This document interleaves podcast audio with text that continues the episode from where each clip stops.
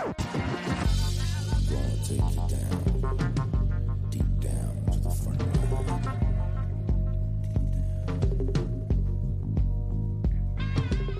Bienvenidos a un nuevo FDS Review, el programa de fuera de series donde cada semana analizamos, comentamos y debatimos sobre nuestras series favoritas. Esta semana fuera de series está patrocinado por Inundación, la serie sobre catástrofes belgo-holandesas que se estrena el próximo miércoles 5 de septiembre a las 22.30 horas en Sundance TV. También tenemos como patrocinadora Cuántico, que estrena su tercera temporada con un doble episodio el próximo domingo 9 de septiembre a las 23 horas en XN. Y por último, Lodge 49, una dramedia sobre un exsurfista que se une a una logia y que se estrena el próximo lunes 10 de septiembre en AMC. Pero lo que nos ocupa y nos preocupa en el review esta semana es heridas abiertas y para ello tengo conmigo a la redactora jefe de Fuera de Series, Marina Such. Marina, ¿cómo estamos? ¿Preparada para hablar de estos objetos punzantes o heridas abiertas o sharp objects que de tantas formas hemos llamado aquí? Eh, sí, porque además es una serie que eh, yo creo que ha sido bastante curioso ir siguiendo la recepción crítica que ha tenido porque ha habido como una división muy clara entre gente que ha considerado se vieron los dos primeros episodios y decidieron que bueno no estaba mal y luego consideran que se desinfla y como que es pretenciosa y que y que no está contando nada, que lo único que hace es dar vueltas sobre sí misma hasta el último episodio. Y luego está la otra mitad, que es donde estoy yo, que pensamos que, que, ha sido una serie que lo que quería transmitir, que era meterte dentro de la cabeza de su protagonista, lo consigue al 100% y que la investigación del asesinato importaba más bien poco. Además, Marina, yo creo que quitando las series para las que has hecho las eh, los recaps episódicos después de cada uno de ellos en fuera de series, como eh, yo creo que es la serie de la que más has escrito desde luego de los últimos tiempos en la web. ¿eh? Eh, puede ser, sí puede ser, pero es que realmente da para comentar mucho. Da para comentar mucho, porque la manera en la que te meten dentro de la cabeza de Camille Pricker, que es la protagonista de, de Heridas Abiertas, es, es muy interesante y está muy logrado. O sea, lo que ellos intentan es transmitirte como una sensación de, de opresión, más que de opresión, como que te abrume mucho esa, la atmósfera de ese pueblo, que ese pueblo como que es todo muy malsano y todo el mundo lo único que hace allí es emborracharse y criticar a la gente y hay un juego de apariencias de tenemos que mantener todos la fachada de que todo va bien, pero en realidad de puertas para adentro eh, todo va fatal. O sea, yo creo que en ese, en ese aspecto está muy logrado y yo entiendo que quienes la vieran buscando más la investigación o que se centrara un poco más en, en, el asesinato de esas dos chicas, pues probablemente pensarán que las estaban tomando el pelo. Vamos a hacer como siempre es habitual en review, primero un comentario sin spoilers, unos 5 o 10 minutitos Marina y yo hablando del eh, planteamiento inicial de la serie, de la sinopsis de la misma, para aquellos que todavía no os hayáis acercado a ella y os apetezca conocer un poquito más antes de decidir a dar el paso y, bueno, pues eh, enfrentaros a los, a los episodios de la serie. Y por último, un pequeño análisis sin spoilers de qué nos ha parecido eh, la temporada para, como suele ser marca de la casa y norma de la casa, después ya entrar a hablar de todo ella. Esta es una serie de la que se ha comentado bastante, es una serie de la que se ha comentado bastante cuando la compró HBO, eh, cuando decidió ir adelante por la creadora, por Gillian Flynn, tremendamente conocida, no por esta novela que fue su primera, sino por una posterior y su adaptación cinematográfica, Marina. Sí, en realidad Gillian Flynn es más conocida por Perdida, que fue el libro que, que la hizo famosa, porque fue un bestseller que generó mucha conversación. Luego David Fincher hizo una película con Ben Affleck y Rosamund Pike, una película que yo creo que da un poco también la clave de lo que es Esteridas Abiertas, no porque sea igual, pero da un poquito la clave porque eh, si en Perdida teóricamente te están contando la desaparición de una mujer, pero en realidad no te están contando eso, es otra cosa y es una película súper cínica y con un sentido del humor retorcidísimo eh, en heridas abiertas también en teoría están utilizando la investigación de un asesinato para contarte en realidad eh, cosas como el trauma heredado y ese el legado ese tan chungo que hay dentro de, la familia de Camille. Y curiosamente, eh, Gillian Flynn, antes de, escribir Heridas Abiertas, era periodista en, en Entertainment Weekly. O sea que, en fin Yo recuerdo leer eh, Perdida, me gustó mucho la novela antes de la adaptación, de la película también, y es cierto que se le encuentran similitudes. Es cierto que esta mujer tiene un estilo de personajes y un, y un ámbito en general de, tono y de, de, forma de, escribir que desde luego yo sé que lo he encontrado en la serie. Yo creo que el otro momento en el que la serie dio un salto ¿no? Eh, de calidad o, al menos de atención fue por un lado el fichaje de Amy Adams y luego ocupar de alguna forma el hueco que en los últimos años había tenido en, en el verano del HBO la gran serie que era Juego de Tronos ante el que tenía este verano, ¿no? Sí, y eso que sin embargo ha habido, ha habido varios críticos en Estados Unidos que han comentado que, que los estrenos de HBO que estaban todos mal, en el sentido de que decían que Westworld es una serie de otoño que estrenaron en primavera, Big Little Lies es una serie de principio de año, de enero, que estrenaron en verano. Me hizo mucha gracia que hicieran esa, que hicieran esa comparación, pero sí es verdad, eh, le han dado el hueco el hueco que tuvo el año pasado Big Little Lies. Aunque es verdad que se empezó a emitir un poquito antes, creo, pero fue el hueco que tenía que tuvo esa miniserie el año pasado, que es eh, eh, también el juego que tuvo después Juego de Tronos, ¿no? O sea, es cierto que para verano a lo mejor era un poco el tono que llevaba la serie era un poco extraño, pero probablemente por eso se ha llevado también más atención de la que se habría llevado si lo hubieran estrenado en enero, por ejemplo. Hagamos la sinopsis, ¿no? Aunque es cierto, y comentaremos luego la parte de la con spoilers del análisis, que y como Marina eh, comentaba previamente, y ha comentado también en sus artículos, que la serie hace una cosa, nos presenta una situación y posteriormente habla de otra. ¿Cuál es al menos en la superficie de lo que nos va a contar o la, historia que nos va a contar este Heridas Abiertas?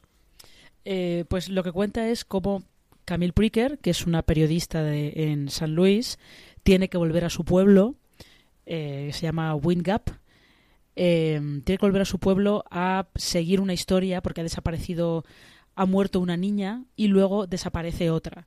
Entonces su jefe le pide que vuelva a su pueblo para pues, contarle un poco la historia de cómo está el pueblo después de, de, de esas tragedias y si sabe algo de la investigación.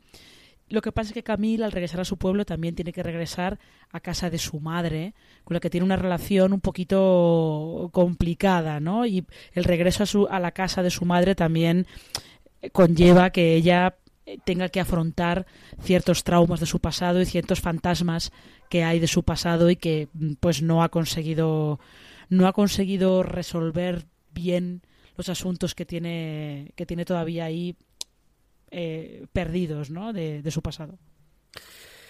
¿Qué te ha parecido la temporada al final, Marina? Aunque ya se lo has escrito y lo has dicho, ah, tú eres una gran defensora, te ha gustado mucho esta cosa. Sí, sí, sí, sí. Sí, pero porque igual que había perdido, por ejemplo, me gustaba mucho eh, el personaje de, de, la protagonista, ¿no? De cómo, cómo la llaman en el libro Amazing Amy o algo por el estilo.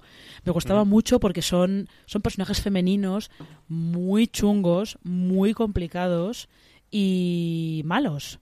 O sea, algunos son malos, se comportan, hacen cosas malas, a veces simplemente porque pueden y porque quieren, y otras veces porque, bueno, hay algo que, hay algo ahí en ellas, tienen algunos problemas que las llevan a actuar de esa manera pero eh, sobre todo lo que, lo que me ha gustado mucho es la, disección que hacen de, del ambiente que hay en esa casa y del ambiente que hay sobre todo entre Adora, que es la madre, Camille, que es la hija mayor, y Ama, que es la, la hija adolescente, la pequeña. Yo confieso que me ha gustado mucho la serie conforme iba avanzando. Yo estaba un poquito en la reserva. Es una serie que tiene muchas ganas de ver por el planteamiento, porque de verdad que a mí Perdida me gustó mucho el libro cuando lo leí en su momento y me gustó la adaptación en, en, la, en la película. Tenía Amy Adams, que es alguien que siempre me ha gustado y venía de, haciendo demasiado tiempo de ver a Rival, que me, es posiblemente la película que más me ha gustado de los últimos tiempos, con ella al frente. Y es cierto que en cuanto al cuarto o quinto digo, bueno, lo voy a terminar de ver porque tiene esa factura y ahora hablaremos ya en la parte con spoilers de la cinematografía, de las elecciones de Jean-Marc Vallée, ¿no? del, del director de, Big Little Lies, que ha sido el director de todos los episodios. De hecho, no va a estar dirigiendo la segunda temporada de Big Little Lies por haberse embarcado en este proyecto. Y, con el tiempo es un gusto que yo creo que adquieres poquito a poco, al menos eso en mi caso es lo que me ha ocurrido. Pero tengo que confesar, desde luego, yo creo que la última, la, parte final de la serie es sencillamente soberbia, ¿no? Es espectacular y tiene unas interpretaciones femeninas. Ahora que estamos en plena carrera de los semis y hemos visto eh, cómo acaparan todas las nominaciones, al menos en drama, eh, las actrices del cuento de la criada. Mucho tienen que cambiar las cosas para que no tengamos al tío protagonista femenino nominado para los semis del año que viene, Marina. Ya, y aparte, fíjate porque es, es una tendencia, o sea, lo que, lo que eh, ejemplifica heridas abiertas es justo la tendencia de que los mejores papeles femeninos están dando en la tele. Porque de hecho, eh, heridas abiertas inicialmente los derechos los compró Jason Bloom el, jefe de la productora Blumhouse, que sabéis que hacen películas de terror de bajo presupuesto, que luego tienen mucho éxito, pues él compró los derechos de heridas abiertas para llevarlo al cine originalmente. Y lo que pasa es que él reconoce que nunca fueron capaces de encontrar la manera de contar todo lo que es el libro en dos horas, hasta que llegó Martin Oxon, que es ha sido la showrunner del proyecto, y les propuso la idea de vamos a hacer una miniserie de esto y además no sé si se la llevaron directamente a HBO, pero probablemente lo primero que debieron hacer fue, vale, tenemos esta miniserie, tenemos a Amy Adams, tenemos el director, se lo vamos a llevar a HBO primero directamente y si ellos lo quieren, ellos se lo quedan. Sí, si no lo rifamos, que oye, con esos, con esos valedores, la verdad es que habría bofetones por quedarse con el proyecto. ¿eh? Sí, lo subo, creo que lo subo. Muy bien, pues hasta aquí que nos ha parecido la temporada. Eh, es el momento en que eh, hablemos ya con spoilers de la serie, pero antes de eso, damos las gracias al primero de nuestros patrocinadores de esta semana, Inundación. Esta semana, Fuera de Series está patrocinado por Inundación. Sundance TV estrena el próximo miércoles 5 de septiembre a las 22.30 horas Inundación, una serie de catástrofes en la que un enorme diluvio generará el caos entre la población de Bélgica y Holanda. ¿Qué pasaría si una tormenta consiguiera superar todas las defensas costeras? Ocho siglos de lucha llegan a su fin. ¿Por qué seguimos insistiendo en vivir bajo el nivel del mar? El mar del norte se revela. ¿Cómo puede ser? ¿Por qué se hizo el plan Delta? Y los Países Bajos se hunden. Prepárate para lo peor, porque esta vez, tras la tormenta, no llega la calma. Inundación el miércoles 5 de septiembre, estreno en exclusiva en Sundance TV. No os perdáis el próximo miércoles 5 de septiembre a las 22.30 horas el estreno de Inundación en Sundance TV. Estamos ya de vuelta y como os comentábamos, vamos a hablar ya con spoilers. Si no habéis visto la serie, pues eh, entrar bajo vuestro propio peligro. Eh, vamos a destripar y vamos a hablar de todo, incluido el final, aunque es cierto que el final quiero dejármelo para, eh, valga la redundancia, el, la parte posterior del podcast. Antes de meternos con el trío y con la historia, yo sé que quiero recargar dos cosas, porque además hemos escrito sobre ellas en la web y no creo que eso nos pases. la primera es el tipo de cinematografía y las decisiones que toma Jean Marvale, especialmente esos flashbacks diminutos de apenas segundos de, eh, en las actrices que a mí al principio me sacaban mucho de la historia y me cargaron y no me acaban de matar y confieso que soy un absoluto devoto, eh, sobre todo en los, últimos dos episodios. Creo que es un gusto adquirido, creo que con el tiempo, al menos eso me ha pasado a mí, te transmite mucho más y es algo que creo que en un segundo visionado, que porque estamos en el 2018 va a ser complicado que volvamos a ver una miniserie de nuevo, pero si tuviese la oportunidad de volver a verla de nuevo, le encontraría mucho más sentido y me gustaría mucho más esos, más que flashbacks, esas, eh, qué es lo que está pensando, qué es lo que está recordando, especialmente Camille, en cada una de las circunstancias, como si fuese un flashback, ¿no?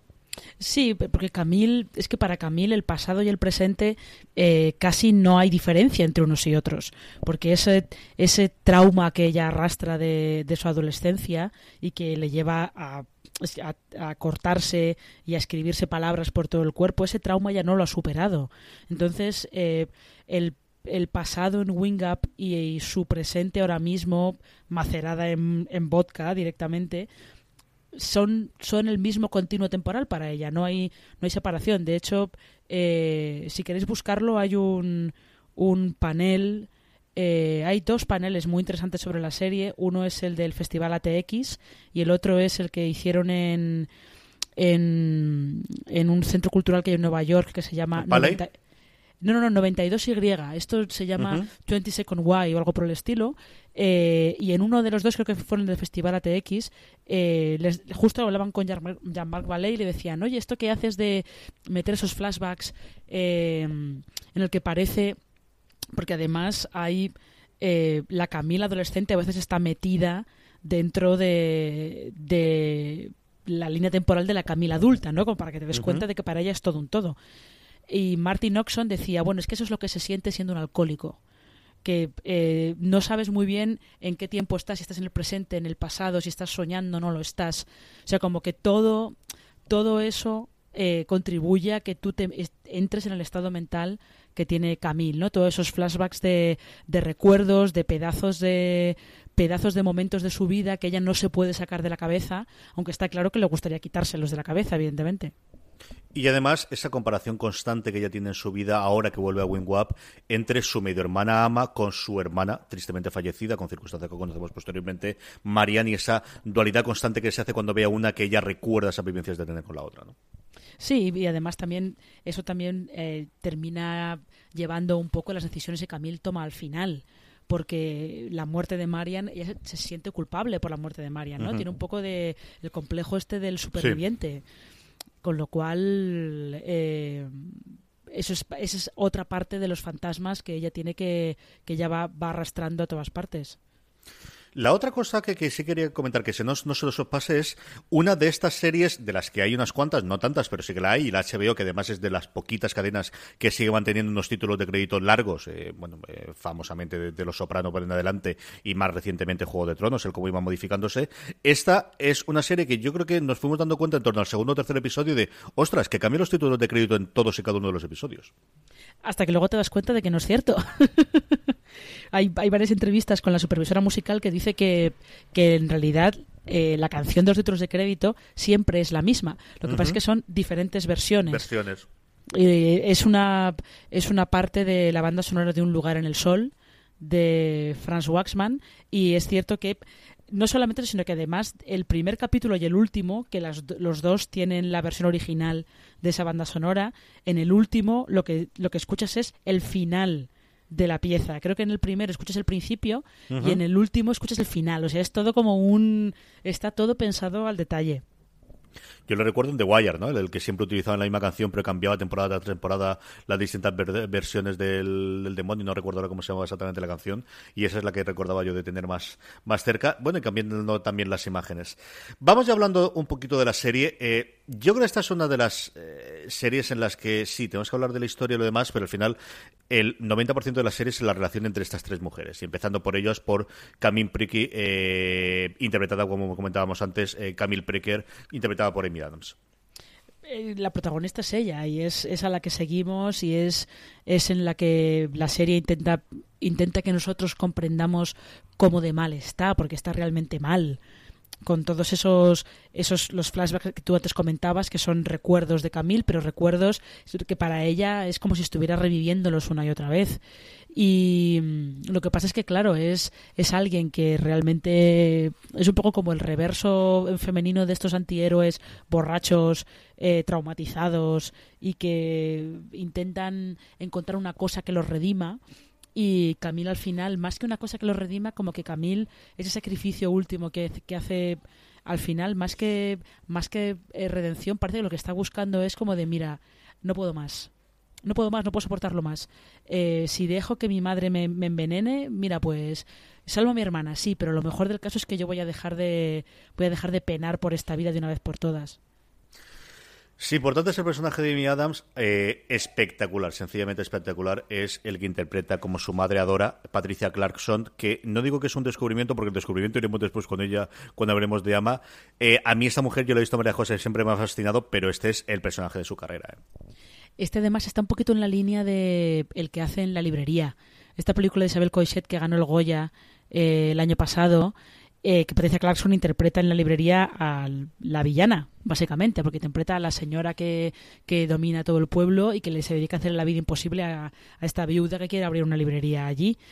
Tiene ciertos toques porque adora nos la presentan un poco como, no sé muy bien si como la villana inicial, pero está claro que casi todos los traumas de Camille proceden de su madre. Y la manera esa en la que ella tiene esa fachada como de la, la señora del sur, la Blanche Dubois, porque es un poquito la Blanche Dubois de un tranvía llamado Deseo. Esta señora del sur, que la apariencia todo es perfecto y va siempre impecable, ella ya habla, habla muy bajito y nunca, nunca da una palabra por encima de la otra y todo así como muy cuidado y muy tal, pero debajo de esa fachada perfecta lo que hay es, bueno, un corazón que está podrido, podrido. Y que además en varios momentos del episodio, de, sobre todo en los últimos episodios, ¿no? el padre de, o el, padrastro de, Camilo cuenta en varios de los momentos, eh, se hace ver de, parte de todo eso le viene ya desde su abuela, ¿no? Le viene ya desde la madre propiedadora que también era una pieza de mucho cuidado. Es que luego te das cuenta que en, ese pueblo son todos para echarlas de comer aparte, ¿eh? Ya simplemente, tú fíjate, esto creo que eh, Valentina Morillo tiene un artículo también en fuera de series de cómo eh, lo que es la fundación del pueblo ya está sentada sobre una cosa realmente muy chunga, que es como un grupo de soldados de de la Unión violan a, la novia adolescente de un soldado confederado del pueblo. Es como genial, aquí la alegría de la huerta, ¿sabes? No es, no es raro que todo el pueblo esté alcoholizado y que se dediquen a hacerse la puñeta los unos a los otros y a torturarse, básicamente, porque lo que hacen es eh, todo el trauma ese que tiene Camil también de que el equipo de fútbol la viole en grupo en el bosque, es todo como, mira, por favor, o sea, pero salid todos de allí corriendo. Yo, esa parte que, que, ocurre en el quinto episodio del Calhoun Day es cuando encontraron la historia, no puede ser verdad que estén celebrando esto. Y cuando ya no es que estés celebrando esto, que dices, bueno, al final tienes una excusa y, a, los españoles tampoco nos va a enseñar de buscar una excusa para beber. Pero cuando hacen la representación dramática de cómo funciona aquello, incluido con la violación, dije, no puede ser. Mira. Mira que la serie tiene momentos totalmente demenciales, pero este es uno de los que... Y además la serie yo creo a partir de ahí es cuando coge el ritmo hacia adelante del resto de la serie. ¡Qué puñetera locura! Y es que además, es que además ahí se nota, por ejemplo, que Heridas Abiertas lo que está utilizando mucho son los códigos del gótico, de lo que los americanos llaman el, gótico sureño, el Southern Gothic, que es un poco, sí, el terror gótico europeo, así como atmósferas muy, muy opresivas y, y todo como muy muy exagerado y muy over the top, solo que en este caso cambias castillos en ruinas por plantaciones con una naturaleza salvaje y, e impresionante y pueblos en los que todo el mundo está como las marcas de Machín. Total y absolutamente. Y si hay alguien que además al final descubrimos que también está un poquito tocadita de lo suyo también, y para mí desde luego la gran revelación de la serie es una jovencísima Lisa Scanlon a la que yo tengo que haber visto en alguna cosa, pero no recordaba, como esa Ama Krellin que es brutal y espectacular. A mí de verdad me ha dejado alucinado tan chiquito. Eh, yo no sé si la has visto en alguna cosa, yo, también tenía esa sensación, pero creo que no, porque eh, Heridas Abiertas es su primer papel importante fuera de Australia. En Australia creo que había estado en este culebrón del que salen mogollón de actores, que es Home Away.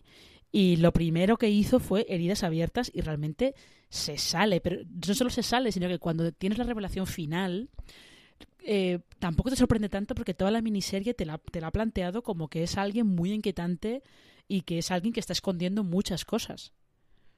Sí, esa doble pata de inocencia y de, recogimiento y de estar subyugada a la madre, pero por otro lado, cuando ella es la que toma las riendas, eh, poder hacer el mismo daño o más del que hace su madre, es algo que hemos visto a lo largo de todo el episodio y de verdad es alguien para seguir la pista desde ya. Es espectacular lo que hace esta chiquilla en la, en la serie, absolutamente y totalmente. Em, antes de hablar del final, antes de hablar de cómo se desarrolla, hablamos un poquito del resto de los personajes, alguien que se te haya quedado especialmente, sea de los hombres, sea del resto de mujeres, que tenemos unas eh, cuantas más, empezando por una encantadora Elizabeth Perkins como borracha hasta que tenga que dejar de hacerlo y hablar también con Camille y alguna de las otras amigas o, el resto de las, de las mujeres que tenemos en la serie?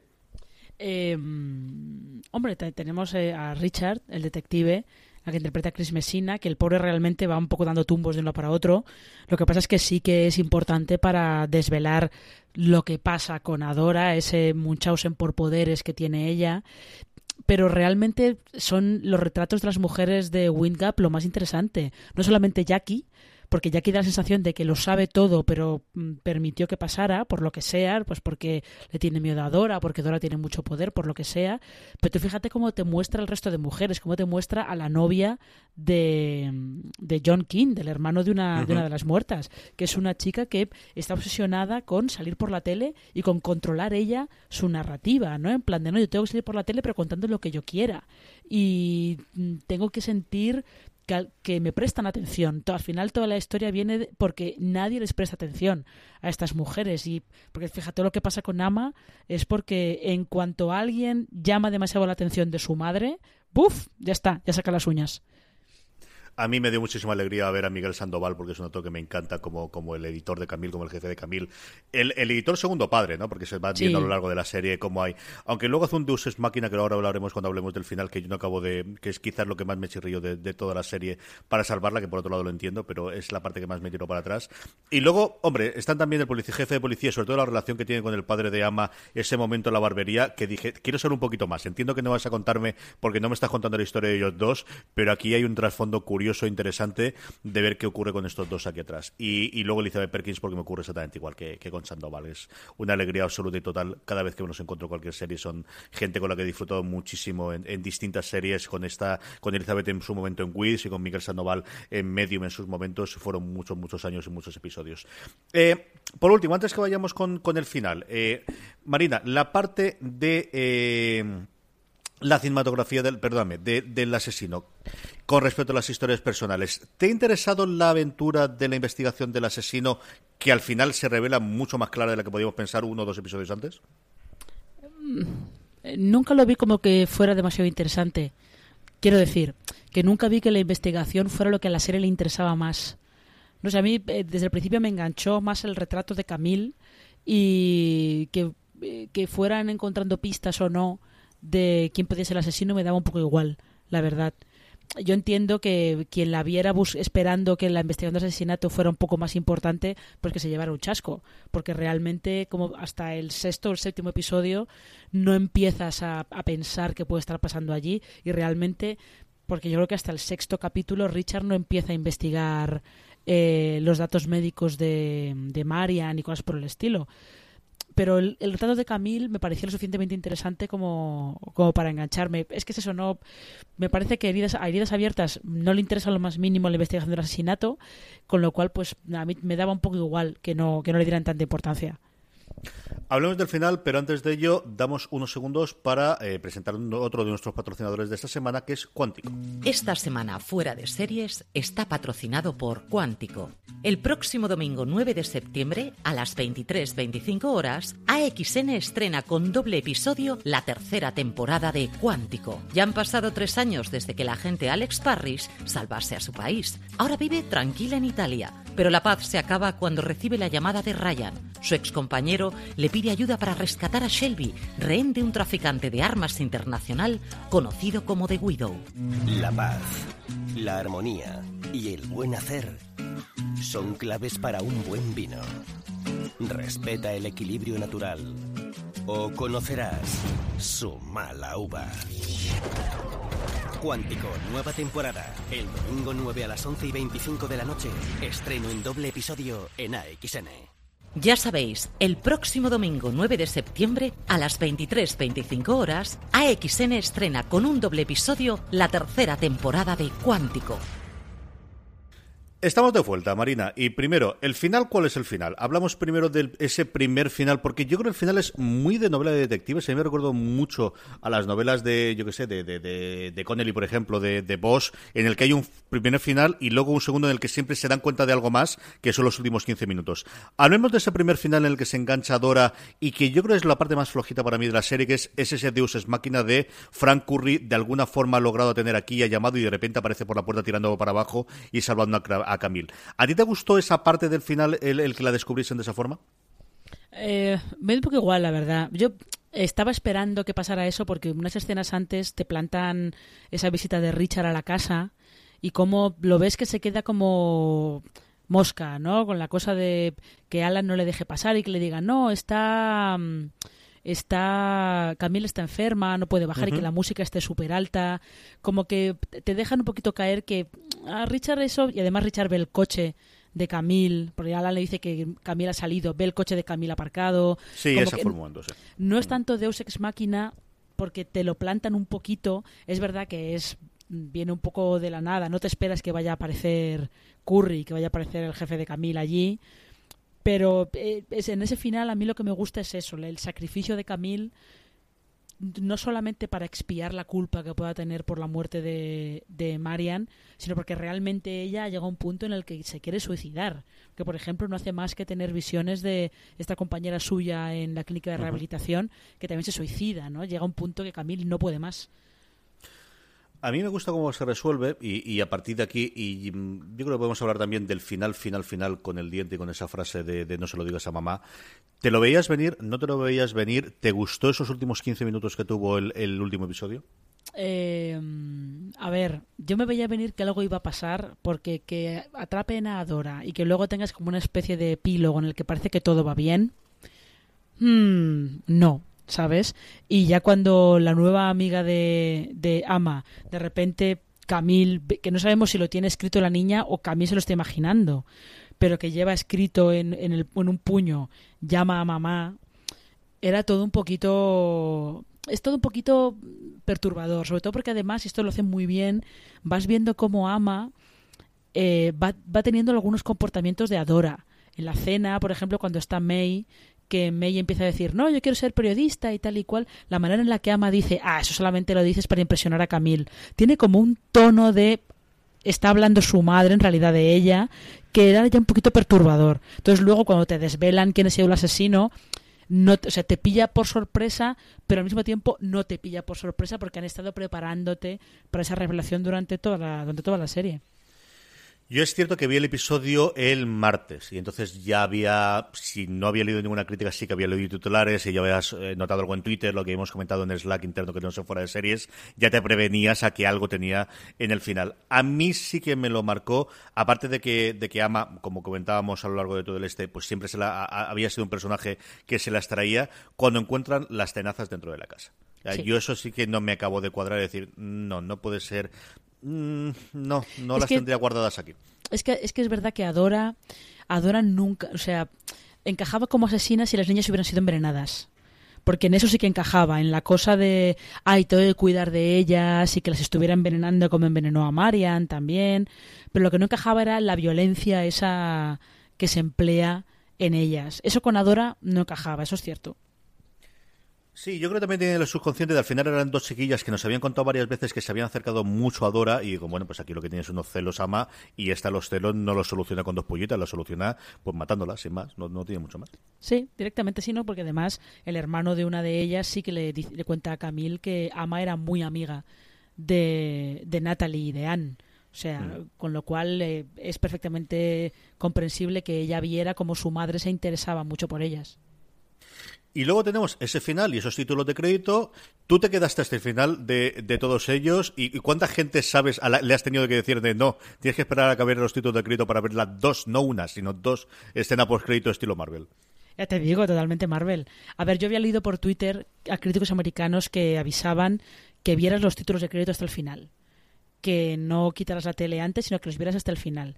Y es que la primera escena post créditos es muy potente pero muy potente, porque no es que te enseñen cómo, cómo Ama mató a las chicas, es que la manera en la que está montada, que sigue, sigue el mismo montaje de los recuerdos de Camille, realmente es, es muy impactante. Te deja ahí como con la sensación de, madre mía, esta, esta niña realmente es una sociópata muy peligrosa.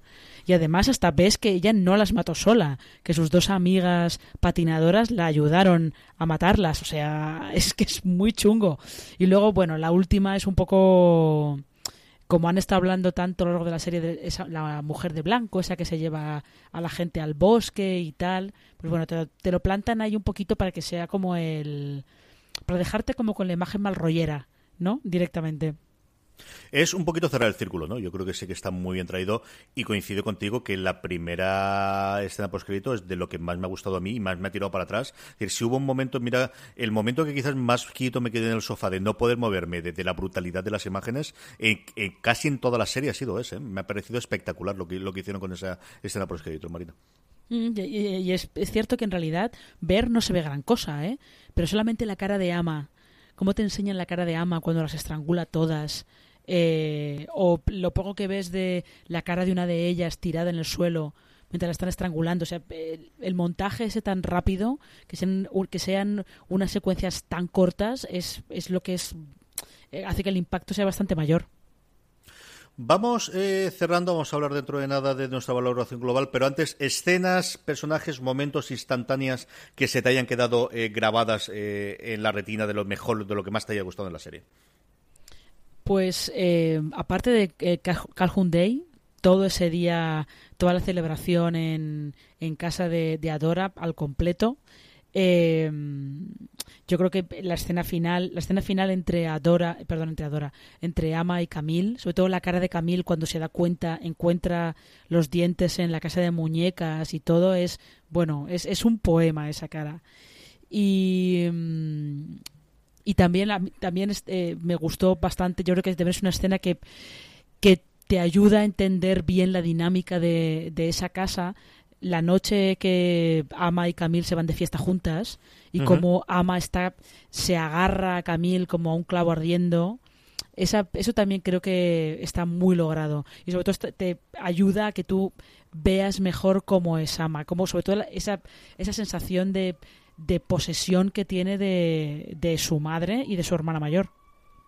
A mí me ha gustado yo creo que el momento de revelación está muy porque además está muy bien contado el tema de Marfil. Mira que es una escena ahí más o menos inocua dentro de todo lo que ocurre en Calhoun pero todos nos acordamos de cuando ella le eh, de cuando Adora le cuenta ¿no? que el suelo estaba hecho de marfil antes de que se podían cazar los, elefantes y cómo eso lo está recreando ella en la casa de las muñecas con, con los dientes que es una idea de alguien que está tocadito de la cabeza. O sea Gillian Flynn ahí tiene algo tiene, eso eso normalmente no lo piensas todos los días. Algo tienes y yo echándolo vista atrás, a mí, y mira que era la parte en la serie en la que iba un poquito más a regañadientes y no sabía, pero a mí me impactó mucho la historia que tuvo ella con su compañera en, la, en el hospital. Sí me gustó muchísimo el cómo la, otra eh, esa convivencia el que te expliquen yo creo que ahí también juega mucho mi adoración por Led Zeppelin y el que te expliquen el por qué ella está escuchando la música de los primeros episodios y se hayan gastado la cantidad que se hayan tenido que gastar en coger los derechos para poder hacerlos y, tiene todo el sentido del mundo con ese iPod eh, destrozado y roto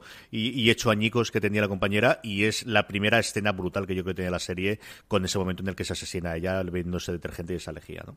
Sí, que además eh, esa chica también es otra actriz que está ahora subiendo como la espuma, porque es Sidney Sweeney, que estaba en la segunda temporada del Cuento de la Criada y que estaba también en, en Everything Sucks, en esta comedia nostálgica de Netflix que se canceló en la primera temporada. Y esa mujer va también lanzada hacia el estrellato. Vamos a ir terminando con nuestra valoración global y luego nuestras opiniones acerca de si esto realmente nos queremos que es una miniserie o si cuando esto lo carguen de premio va a ser también una a ver por dónde podría continuar la historia, podríamos hacerlo. Pero antes damos las gracias a nuestro tercer y último anunciante patrocinador de esta semana, que es Lodge 49 en AMC. AMC estrena el próximo lunes 10 de septiembre a las 23 horas Lodge 49 Lodge 49 es una dramedia sobre Dad, un joven ex surfista que intenta mantener su optimismo natural pese a los palos que le ha dado la vida. El azar le llevará a las puertas del Lodge 49, sede de la antigua y benévola Orden del Lince, una orden fraternal, polvorienta y moribunda que sin embargo le ayudará a abrir la mente. Todos buscamos una señal. Tiene que haber otra manera. Todos necesitamos creer en algo. No puedes ver las cosas hasta que las buscas. Todos somos. Es posible tocar lo sublime. Únete a la orden. Aquí dentro. Pasa y lo ves como Una serie que expandirá tu mente. Una experiencia que sanará tu espíritu. Es como una aventura de la mente. Lodge 49. Estreno el 10 de septiembre en AMC. Recordad, el próximo lunes 10 de septiembre a las 23 horas, estreno de Lodge 49 en AMC. Estamos de vuelta, Marina, eh, antes hemos hablado sin spoilers de la serie, ahora que ya podemos hacerlo con spoilers, ¿qué te ha parecido? ¿Qué echas de menos? ¿Cuál es tu valoración global sobre la serie? Yo creo que ha sido eh, una serie eh, muy recomendable. Una serie que a lo mejor el, el visionado igual podía ser un poco complicado por esa eso que requiere del espectador de que te dejes te dejes imbuir por una sensación de mal rollo y de, más que de mal rollo que entres voluntariamente en la cabeza de esta mujer que está muy mal, que es una alcohólica y que está probablemente deprimida y que está muy traumatizada. Eh, eso puede ser un poco complicado, pero yo creo que el, lo que me parece más interesante es el retrato que hace de, todas esas mujeres, sobre todo de son todas mujeres que están adoran, sí, todas, todas están enfadadas de alguna manera, todas tienen una rabia dentro de ellas que tienen que sacar de, de algún modo. Y mm, eso me justo me ha parecido me ha parecido lo más interesante el tratamiento que hace de, de esas mujeres y del entorno tan cerrado en el que viven, ¿no? Y que pues pide de ellas unas cosas que pues que ellas no están dispuestas a seguir, aunque en apariencia parece que lo estén haciendo, ¿no? Es como si es como si fuera el reverso muy tenebroso y muy retorcido de mujeres desesperadas, ¿no? Por ejemplo. Yo creo que es una cosa que hay que lavarle, que me gusta mucho de la serie, que vaya de menos a más. Yo creo que en el mundo moderno en el cual en cuanto uno o dos episodios no te ha cuadrado, la gente deja de verlo, y más aún en HBO que tenemos eh, episodios semanal, el que siguen apostando por este tipo de historias en forma similar a lo que ocurría con Big Little Lies. Yo recuerdo que tú lo comentabas bastante de acordaros Big Little Lies, los palos que le llevaron los primeros episodios y luego lo que acabó siendo, o lo que, lo que acabó siendo a nivel de crítica y reconociéndose el año pasado y posteriormente con los premios, ¿no?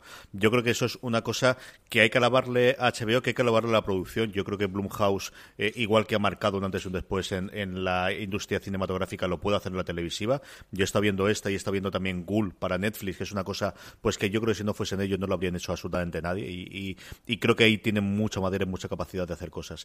Y, me ha gustado mucho. Yo confieso que al final he disfrutado mucho. Y es por un lado una muy buena mm, eh, novela de misterio con ese componente añadido eh, que normalmente no tenemos en los grandes policiales o los policiales al uso, que es ese retrato de, mujeres, ese retrato de, de esa bueno, pues tres generaciones en un lugar tremendamente tóxico, con unas relaciones familiares de gente que de inicio lo tiene absolutamente todo, ¿no? La multimillonario del pueblo y que sin ningún tipo de problema y que, bueno, pues, pues pasa todo lo que ocurre en la serie. Hablábamos de Big Little Lies y, y, y quiero acabar con esto y es esto realmente es miniserie, yo creo que se han dicho por activa y por pasiva que sí. Es decir, que al final todo, yo, últimamente, sobre todo en las intervenciones que tengo en la radio, digo, yo no existen las miniseries, pero esta sí, no Marina. Esto, esto, ¿Cómo van a continuar esto si no?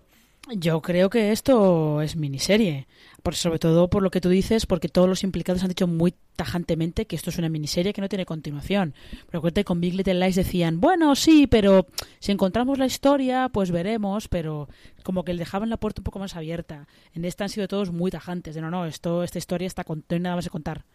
De esta historia no hay nada más que contar. Y yo creo, de hecho, que el final, este abrupto, es lo que mejor le va a heridas abiertas. Con lo cual, Además, también hay que tener en cuenta que esto no entra hasta los semi del año que viene. Big, Little Lies sí que entraba directamente en los semi de aquel año. Sí, pero, se antes durante el, durante el curso y, llegó Efectivamente. año. Esta no, esta hasta el año que viene no, no va a entrar. O sea que yo creo que esto va a seguir siendo miniserie. Pues hasta aquí hemos llegado con eh, Heridas Abiertas, con Sharp Projects en su eh, versión original, que se puede ver en, HBO España. Por cierto, que la librería que comentaba antes de la película la acabo de poner ahora Movistar Plus, porque la tengo ahí recomendada, y a ver si la veo, que tengo curiosidad por ver esa película, especialmente por la protagonista, que a mí es una actriz que me, que me gusta muchísimo ella eh, en todo lo que la he visto. Marina Such, ¿alguna cosa que nos quede en el tintero antes de que despidamos? Eh, yo, pues creo que no. Creo que, ya que estábamos hablando de Big Little Lies, sí que es cierto que por la dirección de Jean-Marc Vallée tienen puntos en contacto. La manera en la que Big Little Lies utiliza también los flashbacks, los recuerdos de Jane, sobre todo a, la noche que la violaron, es muy similar a la manera en la que se muestran eh, los recuerdos de, de Camille en Heridas Abiertas pero ya está. Eh, hay quien ha querido venderla como si fuera True Detective más Big Little Lies bueno, puede tener puntos de contacto con las dos, pero heridas abiertas es, es otra cosa y yo la recomiendo mucho también si te gustan los personajes femeninos muy chungos, claro. Pues gracias a nuestros tres patrocinadores, tres, como se nota a la vuelta de la temporada, Inundación, la serie sobre catástrofes belgo-holandesa que se estrena el próximo miércoles 5 de septiembre a las 22.30 horas en Sundance TV, a Cuántico, que estrena su tercera temporada con un doble episodio el próximo domingo 9 de septiembre a las 23 horas en XN, y a Lodge 49, una dramedia sobre un exsurfista que se une a Analogía y se estrena el próximo lunes 10 de septiembre en AMC, y por supuesto muchísimas gracias a Marina Such. Marina, mil gracias por estar conmigo eh, hablando de heridas abiertas. Siempre es un placer, ya lo sabes. Recordad que tenéis muchísimo contenido sobre idos abiertas en foradeseries.com, los análisis de Marina, los artículos que hemos comentado de Valentina, analizando un poquito qué ocurre en ese mundillo de Wing Up y su pecado original de creación, muchísima documentación, muchísima cosa sobre esta serie de HBO en foradeseries.com, que tenéis también mucho más contenido de audio en nuestro canal de podcast, donde os podéis suscribir tanto en iTunes como en Apple Podcast, como en iVoox, como en Spotify o en cualquier otro reproductor de, podcast, simplemente buscando Fuera de Series. Estamos teniendo hasta programas semanales de distinto contenido alrededor del mundo de las series de televisión que ya podéis disfrutar. Y como siempre, gracias a ti por escucharnos. Recuerda, tened muchísimo cuidado y fuera.